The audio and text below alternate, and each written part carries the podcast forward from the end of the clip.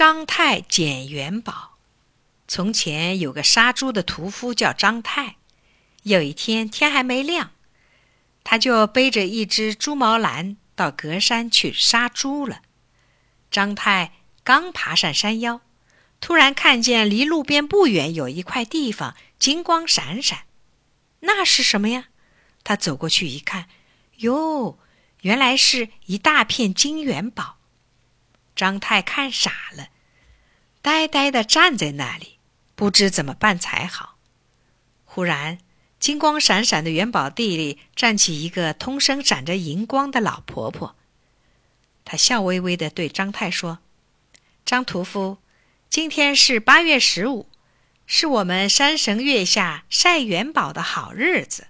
你运气好，正巧碰着了，我送你三个元宝吧。”张太接过三个沉甸甸、黄晶晶的大元宝，谢过山神奶奶，退回路上。高高兴兴的继续往前走了。刚走了十来步，他回头望望满地的金元宝，又回到晒元宝的地方，哀求山神奶奶：“山神奶奶，我家人多嘴多，恐怕不够呢，求您再给我几个吧。”山神奶奶瞧了他一眼，说：“再给你三个吧，只要你勤快节俭，一家老少。”就再也不愁吃穿了。张太接过元宝，小心的放在猪毛篮子里，千恩万谢的走了。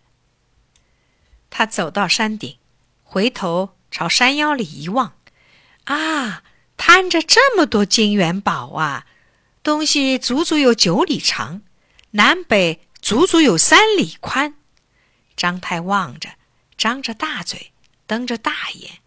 自言自语地说：“只六个，晒着那么多，只给我六个，我为什么不盛他一满篮呢？”张太紧了紧裤腰带，噔噔噔地跑回山腰，趁山神奶奶没注意，拼命往猪毛篮里捡元宝。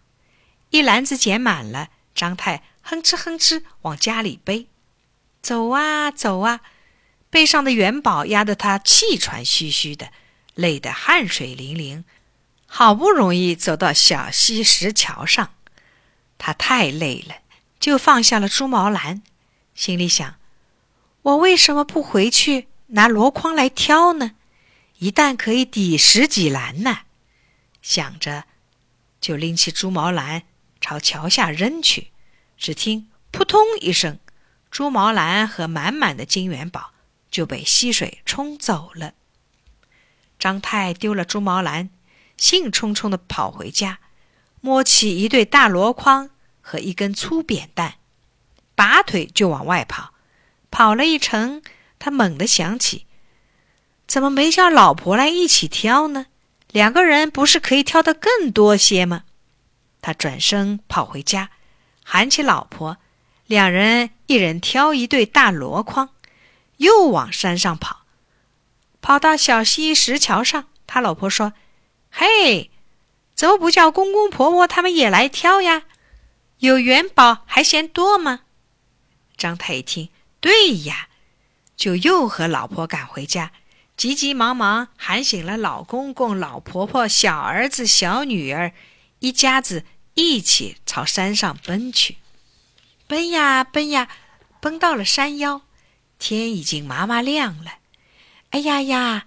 山腰里，嚓啷一声，满地的金元宝都不见了。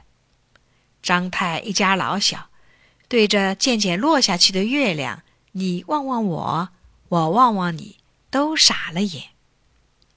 老公公、老婆婆埋怨说：“嘿，你两个先挑两担回来，不就够啦？”张太老婆气得一跺脚：“嘿！”你独个先挑回一担不就够啦？儿子伸伸舌头说：“你先背回那一篮元宝不就够啦？”女儿嘟着小嘴说：“你先拿回那六个元宝不就够啦？”张太低着头叹着口气，一句话也不说。他在想什么呢？